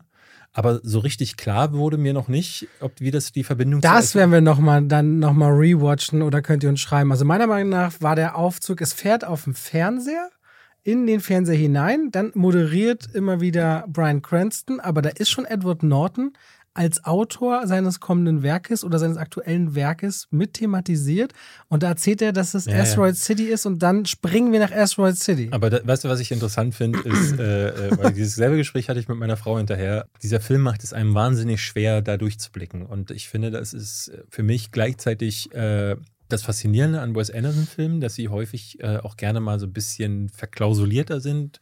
Arzi-Fazi könnte man sagen, ne? weil es ist alles sehr künstlerisch. Und bei The French Dispatch hat so dieses fragmentierte Erzählen für mich noch durchaus Sinn gemacht, weil es sich so ein bisschen anfühlt, wie in so einem Magazin zu blättern, durch die verschiedenen Ressorts. Es gab am Anfang diese kurze Geschichte, die wirklich gar nichts erzählt hat mit Owen Wilson. Owen Wilson auf seinem Fahrrad. Auf seinem Fahrrad.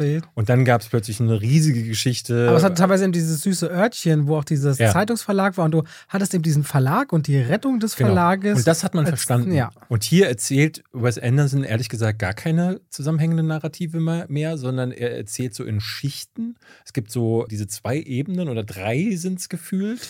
Und in Asteroid City, wo die Handlung dann spielt, wo äh, verschiedene Familien aufeinandertreffen, eine Schauspielerin, äh, so eine alternde Schauspielerin, gespielt von Scarlett Johansson, einen Vater mit seinen Kindern, dessen Frau gerade verstorben ist, der seinen Kindern aber nicht erzählen will, dass die Frau tot ist. Und die treffen alle zusammen in einer Stadt, wo mal ein Komet heruntergefallen ist. Vor und über, nee, vor, ich habe vor über 3000 Jahren gesagt, aber es ist noch viel länger, über 5000 Jahre. Auch da weiß ich nicht. Und das ist auch keine Stadt, das ist eher so ein Örtchen, ja. weil da gibt es nur eine äh, Autowerkstatt, ein Diner, ja. ein Motel. Ja. Und eine und ein Labor. Sache. Ein Labor, so, ich glaube, so eine Sternwarte gibt es dann noch. Genau, so, ein Observatorium. Ein Observatorium. Was auch keinen Sinn ergibt, dass das da alles zusammen ist. Äh, und nebenan kann man die Atompilze regelmäßig sehen, weil die Atomtests nur ein paar Meter weiter und gemacht werden. Einmal mal am Tag oder so gibt es eine Autoschießerei, so, die durch die Straße fährt. Also ihr hört schon, das ist ein wahnsinniges Durcheinander und man, ehrlich gesagt muss man sich diese ganzen Details gar nicht merken. Warum da zum Beispiel eine Klassenlehrerin die ganze Zeit von der Tafel versucht, die Planetensysteme zu erklären. Die Klasse scheint da auf Durchreise zu sein oder was auch immer. Das ist bei diesen Wes Anderson-Filmen, bei dieser neuen Form, wo keine zusammenhängenden Geschichten erzählt werden, gar nicht mehr wichtig. Es geht eben, glaube ich, viel mehr um Style und um Gefühle, die transportiert werden. Und da muss ich sagen, tue ich mich ein bisschen schwer mit. Ich fand ihn super sweet. Ich fand die Charaktere wieder herrlich strange und verschroben. Also ein Beispiel dafür ist zum Beispiel ganz, also es ist wieder ein Schaulaufen der Stars und manche, außer Jason Schwartzman und Scarlett Johansson, haben wirklich, Steve Carell zum Beispiel ist ein Motelbesitzer, der versucht neuen Gästen, weil ein Bungalow abgebrannt ist, ein Zelt zum gleichen Preis zu verticken. Super. Und Land, er will ihnen Land verkaufen die ganze Zeit und jede Szene mit ihm beschränkt sich rein darauf, dass er reinkommt und sagt, haben Sie vielleicht Lust, da hinten diese 10,50 Meter zu kaufen? Und dann ist er dann für, ich glaube, der kommt dreimal rein und ist dann auch gar nicht mehr, der passiert dann gar nicht mehr. Oder Matt Dillon zum Beispiel, der arbeitet in der Autowerkstatt und ich glaube, er hat so zwei Szenen, das war's. Aber der hat eine der lustigsten Szenen. Ja, oder? ja. Die, die Auto könnte sehr kaputt sein oder ist eine ganz kleine Reparatur oder ist was ganz Neues. Genau. Und am Anfang dachte ich auch noch, ah, das ist hier wieder so aufgebaut wie seine bisherigen Filme, so ein süßes Aufeinandertreffen von schrulligen Figuren in schrulligen Situationen die so abgedreht sind, dass sie eigentlich nicht real sind und aber weil ja alles sowieso so überhöht aussieht, ne? weil Figuren stehen in, in diesen Bildern ja immer auf so eine ganz unnatürliche Art und Weise zusammen. Das Blocking gehört ja ein bisschen bei ihm mit dazu. Aber ich habe dann schon gemerkt, sie erzählen ja eigentlich nichts. Er erzählt nichts. Es gibt dann Charaktere, die setzen sich auch mal voreinander und unterhalten sich miteinander. Und in diesen Gesprächen finden so die kleinen Austausche, die kleinen Geschichten statt. Aber das große Ganze gibt es nicht. Was mir wirklich ganz übel aufgestoßen ist, ist, dass der Film irgendwann, dadurch, dass er sich in eine anstrengende Rahmenhandlung mit diesem Theaterstück ja. ähm, paart, so selbstgefällig und selbstreferenziell und selbstverliebt wird, dass er sogar zu faul wird, zum Ende irgendeine Form von Ende zu es finden. Es gibt kein Ende, genau. Er löst nichts mehr auf. Ich finde das wirklich frech teilweise. Also für mich ist es erstmal, um es mal gesagt zu haben, der schlechteste Wes Anderson-Film seit langem. Ich meinte auch bei mir, naja, wenn der KI dich inzwischen komplett vom Look kopieren kann und das deine Frische und Originalität zu nicht geringen Teilen ausmacht, solltest du dich wirklich fragen, ob du da nicht ein bisschen dich weiterentwickeln solltest. Weil diese Art und Weise zu erzählen, es schlägt bei mir um in das wirkt faul. Naja, es ist halt so dieses Gimmick und das Gimmick funktioniert bei mir immer noch gut genug. Ich fand äh, French Dispatch, muss ich sagen, noch mal ein bisschen verspielter, weil er da mit Bildelementen auch noch mal so gespielt hat. Es wirkte oft wie eine Theaterinszenierung, wo einzelne äh, Setbauten einfach reingeschoben wurden und die Kamera noch ein bisschen verspielter war. Hier Asteroid City ist dahingehend auch noch mal einen Schritt zurückgegangen. Das ist die Farbgestaltung ist schöner Aber das war es dann eigentlich schon. Und wie du sagst, das können mittlerweile KIs nachbilden. Es gibt TikTok-Trends, die halt aus allen möglichen Filmen Wes Anderson-Dinger machen. Und genauso wie man bei einem Terence Malik immer wieder sagt, so, okay, der kann auch nur diesen einen Film, wo er Blätter abfilmt und dann Tralala-Musik drüber äh, Das spielt. jetzt müsste ich ganz langsam einen Quellekatalog anschauen. ja, Für mich Terrence Malick anzugucken. ja, ja, genau. Und so, es gibt so ein paar mit ihren Markenzeichen, ähm, aber selbst ein Tim Burton hat sich irgendwann entwickelt. Ich meine, Quentin Tarantino hat ja auch eine Handschrift. Aber die hat auch immer eine Geschichte. Ja, ich weiß gar nicht. Ich, bei, bei Quentin Tarantino müsste ich ein bisschen überlegen, was die Handschrift wäre. Und das ist eigentlich ein Es, gutes ist, es sind die. Dialoge, es sind die absurden Dialoge Ja, und ja. die Gewalt, die immer wieder auftaucht. Aber die Bildästhetik ist eigentlich, mh, würde ich ja, sagen, es gibt zum Beispiel, es gibt zum Beispiel bei in ihm. Tarantino Autoshot, ne? der hat ja in drei oder vier Filmen, immer wenn zwei miteinander reden, Füße. Ob, ob in Pulp Fiction, Once Upon a Time in Hollywood oder so, ist immer die gleiche Perspektive im Cadillac zum Beispiel. Ja, es Mhm. Und immer, mit, und immer vor so einer Wand, wie in den 30er Jahren, wo sich dann im Hintergrund einfach nur so ein äh, Bild abgespult hat. Und Es gibt das schon auch, also es gibt auch visuell Wiedererkennungswerte, Ja, ja. aber ich meinte generell so mit Handschrift ist natürlich besser, wenn die sich durch deine Geschichte irgendwie widerspiegelt, als äh, eben durch was, was so einfach kopierbar ist. ich glaube, der hat den, seinen Zenit äh, hatte er erreicht mit Grand Budapest. Grand Budapest und Isle of Dogs war dann nochmal auf dieser Stop-Motion-Ebene. Und seitdem habe ich das Gefühl, hat er sein Mojo verloren. Und ähm, ich glaube, der hatte ja sogar eine Schreibblockade oder Depressionen. Irgendwo habe ich mal gelesen, dass es dem sogar äh, in den letzten Jahren gar nicht so gut ging. Äh, es gab sogar auch so ein, ich weiß nicht, ob du das mitbekommen hast, es gab so einen Meltdown am Set, wo er Leute angebrüllt hat. Also Asteroid City. kann auch French Dispatch gewesen sein. Es ging dann aber so ein Ding rum, wo er äh, am Set Leute beleidigt hat und ähm, Vielleicht ist deswegen Bill Murray auch zu Asteroid City dann doch gekommen und ist eine Weile da geblieben. Weil der sollte ja eigentlich mitdrehen, konnte dann aber nicht, weil er Covid hatte. Deswegen ist Tom Hanks eingesprungen. Mhm. Und er dreht ja sonst immer mit Bill Murray. Und die scheint so eine besondere Verbindung zu haben. Bill Murray ist dann nach seiner Erkrankung wohl hin und ist Tage oder Wochen lang geblieben, einfach nur um da zu sein und eine gute Zeit zu haben. keine Ahnung, aber ich habe ein bisschen das Gefühl, dass er sein Mojo verloren hat. Und Asteroid City ist, glaube ich, auch für Wes Anderson Hardcore-Fans eher eine Geduldsprobe. ja. Ja. Darf ich noch einen Film kurz erzählen? ja, natürlich, David. Ich gehe schon mal. Geh schon mal. Ich hatte dir neulich die, eine Nachricht geschickt, weil ich den Film jetzt endlich geguckt habe. Letztes Jahr ist nämlich der Film Marcel the Shell with Shoes On auf ganz vielen Bestenlisten aufgetaucht. Ja. Und das ist äh, die Geschichte einer kleinen Muschel. Die hat Schuhe und kann reden. Und der Filmemacher Dean Fleischer Camp, der dreht eine, Mock eine Dokumentation über den kleinen Marcel, der bei ihm zu Hause in seiner Wohnung lebt. Der äh, hat die als Airbnb-Wohnung bezogen und da lebte Marcel schon drin. Und äh, Marcel hat aber einen Großteil seiner Familie, die anderen Muscheln verloren, weil eigentlich hat da mal ein Paar drin gewohnt. Und dieses Paar hat sich getrennt, haben sich doll gestritten und der Mann ist von jetzt auf gleich ausgezogen, hat seinen Koffer gepackt und hat in diesen Koffer aber dummerweise die anderen Muscheln mit reingepackt. Und deswegen ist Marcel jetzt bis auf eine ganz alte Omi-Muschel, die auch noch mit ihm da wohnt, ganz allein in der Wohnung. Klingt jetzt erstmal total abstrus, ist Marcel, aber The Shell and. Marcel the Shell with Shoes on. Also Marcel, die Muschel mit Schuhen an. Heißt, glaube ich, im Deutschen ähm, auf Amazon kann man den jetzt endlich leihen. Ich habe mir den da extra auch für 4,99 geliehen und das kann ich euch nur empfehlen. Das ist für mich einer der besten Filme des Jahres. Da äh, heißt er, glaube ich, nur Marcel the Shell, weil With Shoes on für uns Deutsche natürlich wieder zu überfordernd wäre. Tatsächlich geht das zurück auf ein Internetphänomen, das ich nicht kannte. Ungefähr so um 2010 herum gab es wohl einen viralen Hit von diesem Dean Fleischer Camp, heißt der.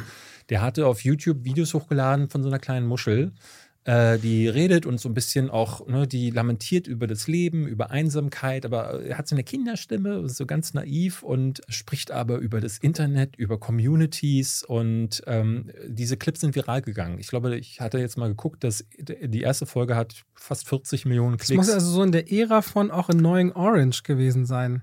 Das war, glaube ich, sogar noch ein bisschen früher, Annoying Okay. Orange. Äh, 2010 war ja schon so diese ja, Hochzeit, wo äh, YouTube dann richtig dicke dann war. Aber es kann ungefähr so passen. Auf jeden Fall war das so ein Hit, der in den USA dazu führte, dass äh, äh, auch die Talk Talkshows und Late-Night-Talkshows und so, die haben sich damit befasst. Äh, In den Nachrichten äh, ging es um Marcel. Und jetzt, viele Jahre später, ist das der Film dazu und ist im Grunde so eine Aufarbeitung davon. Die- er dreht quasi so eine Mockumentary, also so eine Dokumentation, die gefaked ist, über Mhm. Marcel.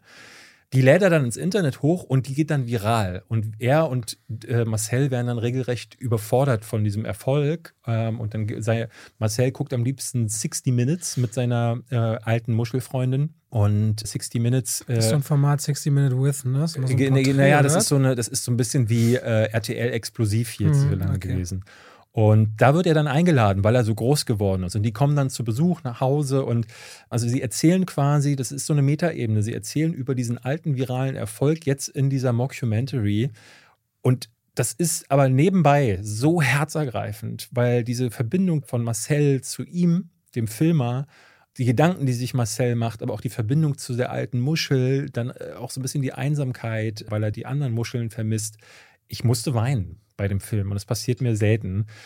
Wunderschöner Film, hat ganz viele schöne Lebensweisheiten drin, erzählt es auf eine Art und Weise, die klug ist und äh, durchdacht und ähm, die gleichzeitig aber auch so auf so virale Phänomene so eine, einen netten Kommentar hat. Also es gibt eine Szene, äh, Marcel merkt dann so, boah, hier gucken ja super viele Leute zu. Vielleicht wissen die Leute, vielleicht weiß irgendjemand, ähm, wo ich meine Muscheln finden kann.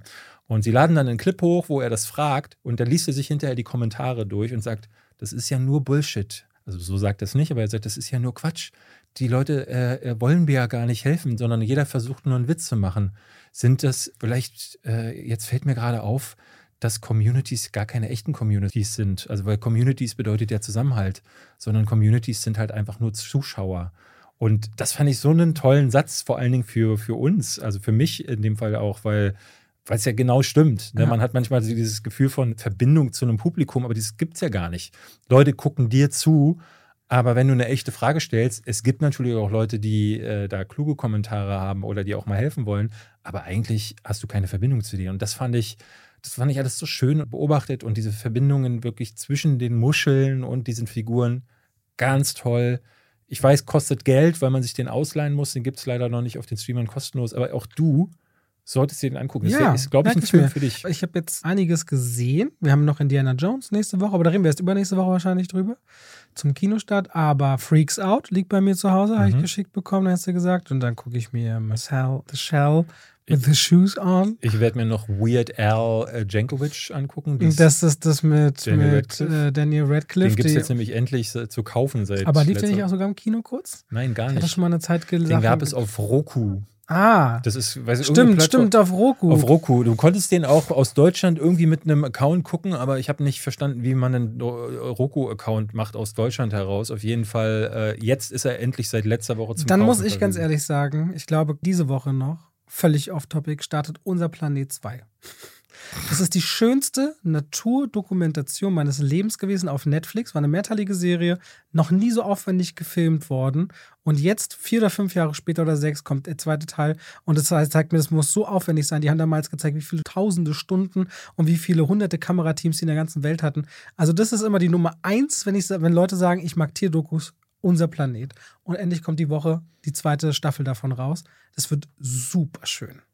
Kein Scheiß, wenn du sowas guckst, Hast du das noch nie gehört? Nee. Unser Planet. Alter. Das ist auch erzählt natürlich wie immer dann von Richard Attenborough. Ah. Immer bei Unser Planet, sowieso bei Netflix viel, aber das ist, das ist für mich die beste Naturdoku-Reihe. Okay. Auch einzeln, wenn es ein Film wäre. Schau doch mal rein. Past Lives schauen. Es gibt genug. Nächste Woche. Und äh, nächste Woche hören wir uns wieder, liebe Leute, würde ich sagen. Ah, Black Mirror startet. Sechste Staffel, ist ja. richtig. Wann denn? Weißt du, wie das hättest wissen können? Durch deine Streaming-Highlights? Durch meine Streaming-Highlights. ja, auch die neue Marvel-Serie ist jetzt die Tage dran, glaube ich. Äh, Secret, Secret, Invasion. Jetzt schon? Hatte mir Leute, hatte mir jemand geschrieben. Ich habe es nicht äh, verified, weil ich hatte es eigentlich nicht in meiner Liste drin. Ja. Eigentlich übersehe es nicht. Aber irgendwann demnächst. Auf jeden Fall ja. Black Viel Mirror. Zum Beispiel mit Black Mirror geht es um eine Frau, die auf Netflix ja, feststellt, dass eine True Crime Doku über sie existiert, die sie anschaut und sagt, hä, und dann durchlebt sie, glaube ich, was sie dort vorher gerade sieht. Sind das wieder nur drei Folgen? Oder äh, ich glaube fünfteilig, glaube ich. Aber das war schon super weird, dass da auf jeden Fall eine entdeckt auf Netflix ihre eigene Lebensgeschichte. Das ist schon mal eine der Geschichten bei Black Mirror. Das ist nice. Ja, okay. okay. Viel Spaß. Tschüss. Tschüss.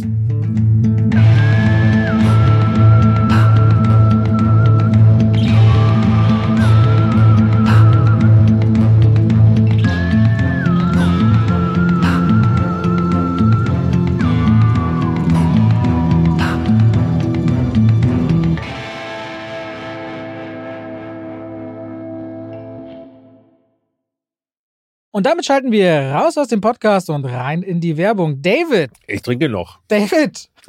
ja. David. Ja. Wir ja. haben gerade über was gesprochen. Du hast gesagt, oh, du tust dich so schwer damit, ne? Du tust dich so schwer damit, zum Beispiel geballte Informationen einfach so hintereinander zu sagen. Mhm. Das fällt dir irgendwie schwer. Weißt du, Ja. was überhaupt nicht schwer ist? Was denn? Einen Überblick über all seine Versicherungen zu haben. Schöne Überleitung. Aber wie, wie bekomme ich diesen Überblick? Das ist super einfach. Kennst du die Clark-App? Kenne ich ja. Ja, Clark, C-L-A-R-K. Mhm. Haben wir schon im Podcast schon manchmal drüber gesprochen. Ja. Das ist eigentlich super einfach. Du kannst da innerhalb von wenigen Minuten einen Überblick über all deine wichtigen Versicherungen haben.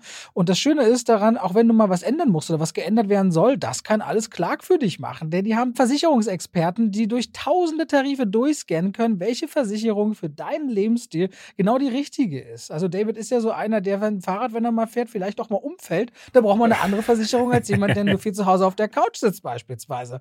Und Clark kann das alles für dich möglich machen. Da kannst du deine Versicherung auch hochladen, da können die geprüft und gecheckt werden. Ist es genau für dich das Passende? Wichtig ist immer zu wissen, dass man dann sein Versicherungsmandat auch überträgt auf Clark. Das ist in der Versicherungswelt so gang und gäbe, nichts, was die jetzt erfunden haben. Das heißt, dein bisheriger Versicherungsvertreter, wenn es jetzt eine Unfall- oder eine Haftpflicht oder eine Krankenkassenversicherung, also eine Gesundheitsversicherung ist, dann ist natürlich klar, das Mandat wird übertragen auf Clark, aber kann man auch jederzeit wieder kündigen und ist natürlich kostenlos.